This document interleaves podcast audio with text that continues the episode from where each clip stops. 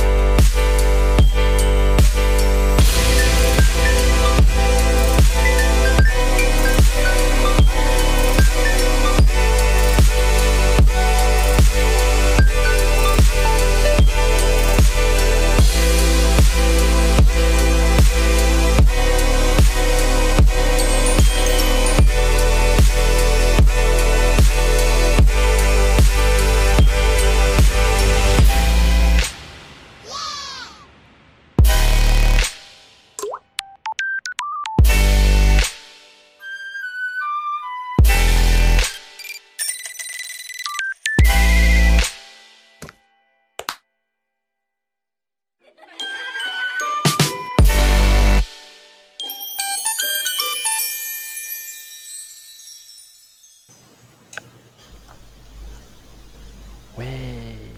Eh, je prendrais bien aussi un petit lait chaud euh, dans la maison des escargots. Snail House Hot Milk. C'était mignon. Très mignon. On passe au sujet du jour? Et oui, qu'est-ce que tu nous as pondu Ah, métaverse, rêve ou réalité? Dans notre monde actuel du jeu vidéo, on constate que le gameplay et les concepts proposés par certains euh, jeux vidéo semblent s'orienter bien souvent vers la création d'univers virtuels. Bien que la notion ne date pas d'hier, le Covid, euh, l'éloignement et, euh, l'éloignement social laissent penser que nous pourrions repenser l'interaction sociale. Les limites entre le jeu, le fantasme, le rêve, l'évasion vers un autre monde sont assez floues. Par ailleurs, ayant expérimenté les métaverses, je voulais vous donner ici quelques clés pour que vous puissiez mieux comprendre certains concepts, les avantages, mais aussi leurs travers. L'actualité de ce mois-ci m'a motivé à vous évoquer ce sujet. En effet, la société Epic Games, qui est à l'origine du moteur 3D Unreal Engine de Fortnite, a annoncé une nouvelle levée de fonds d'un montant de d'un milliard de dollars, ceci avec le concours de Sony. Leur but créer une expérience sociale connectée renvoyant au concept de métaverse. Alors, pour ceux qui n'ont jamais entendu parler de ce terme, que des wikis Le métavers, de l'anglais metaverse, contraction de méta-universe, c'est-à-dire méta-univers, est un monde virtuel fictif décrit dans le roman de Snow Crash, par exemple, Le Samouraï virtuel, paru en 1992, c'est de Neil Stevenson. Un monde virtuel est un monde créé artificiellement par un logiciel informatique et pouvant héberger une communauté d'utilisateurs présents sous forme d'avatars ayant la capacité de s'y déplacer et d'y interagir. La représentation de ce monde et de ses habitants est en deux ou trois dimensions. Ce monde peut simuler le monde réel avec les lois physiques telles que la gravité, le temps, le climat, la géographie ou tout contraire être régi par d'autres formes. Les lois humaines peuvent également être reproduites. La communication entre les utilisateurs se fait le plus souvent sous forme de texte ou audio. Alors, euh, bien souvent édulcoré et similaire à ce que vous pourriez rencontrer dans les jeux vidéo, les applications de ces mondes permettent de pouvoir réunir les utilisateurs selon différentes thématiques.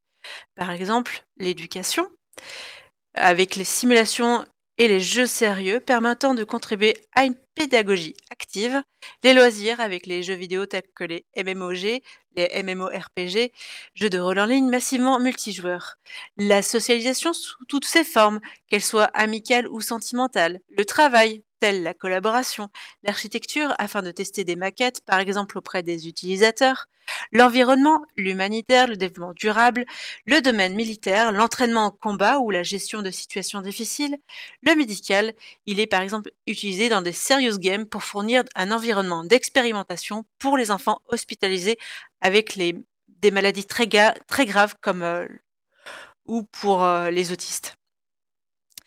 Alors l'avatar, si on le regarde attentivement, les principes s'appuyant sur Snow Crash, les métaverses permettent de pouvoir communiquer à travers un avatar en s'affranchissant ou pas de nos règles physiques. Dans beaucoup de jeux vidéo, c'est le cas depuis bien longtemps. Si auparavant, les générations antérieures se contentaient d'incarner un petit pixel jaune comme un Pac-Man, aujourd'hui, les générations de gamers peuvent affiner leur choix de personnage à incarner. Que nous soyons un personnage de type Chibi dans Animal Crossing ou bien un Lego dans Roblox, le progrès de nos machines informatiques, la complexité des objets d'aujourd'hui, la finesse du rendu, la possibilité d'importer des objets d'un monde à un autre permet parfois de, de créer des personnages uniques qui peuvent sortir tout droit d'une imagination débordante, ou bien se rapprocher d'un idéal que l'on aimerait être. L'intérêt peut être aussi de s'affranchir des contraintes du monde normal pour libérer l'imaginaire. Alors, par ici la monnaie. Si des mots comme Robux, clochette, Linden vous dit quelque chose, c'est parce que vous avez découvert que ces métavers calquent aussi leur monde virtuel sur des principes du monde réel. À savoir que bien souvent, rien n'est gratuit. Cela vous demandera soit beaucoup de temps pour récolter de la monnaie virtuelle, soit pour qui permettra d'améliorer leur inventaire. J'entends par là les véhicules, les skins, les accessoires relatifs aux avatars. Il y a également la possibilité de transférer aux autres joueurs des objets et de l'argent virtuel. Parfois, les échanges sont assez fun. Au hasard des rencontres, certains joueurs échangent des objets rares, comme dans Animal Jam. Jusqu'ici, tout va bien, vous me diriez-vous. Mais après, les utilisateurs sont souvent obligés de passer par la caisse et l'on transforme nos euros en monnaie virtuelle. Il faut en effet être attentif à ne pas tomber dans un piège et limiter, pour ne pas dire éduquer les enfants quand ceux-ci réclament d'acheter, car ils ont vu une promotion unique pour acheter des objets grâce à leur monnaie virtuelle. Ce n'est pas du vécu. Alors, dans les métaverses, on a la fonction sociale. Évoluer dans un énorme bac à sable peut-être euh, que peut-être Minecraft ne suffit pas. C'est d'ailleurs pourquoi j'ai constaté rapidement que les joueurs s'affranchissent des mondes peuplés par des bots au profit de mondes dans lesquels ils vont pouvoir interagir avec les utilisateurs sur des serveurs, souvent dans le but de réaliser des constructions ou bien de participer à des jeux collaboratifs. Cela n'a bien évidemment pas échappé aux éditeurs de jeux qui proposent naturellement aux joueurs d'avoir une liste d'amis avec qui ils pourront communiquer et pourquoi pas se donner rendez-vous pour une prochaine partie? C'est d'ailleurs ce qui fait que les gens vont trouver à travers ce média la possibilité d'interagir avec le monde et tisser des liens et ne plus vouloir quitter cette plateforme. Surtout, quand ils ont trouvé un cercle d'amis avec qui ils partagent les mêmes passions. Ce principe n'est pas sans causer des effets d'addiction et de déconnexion vers le monde réel.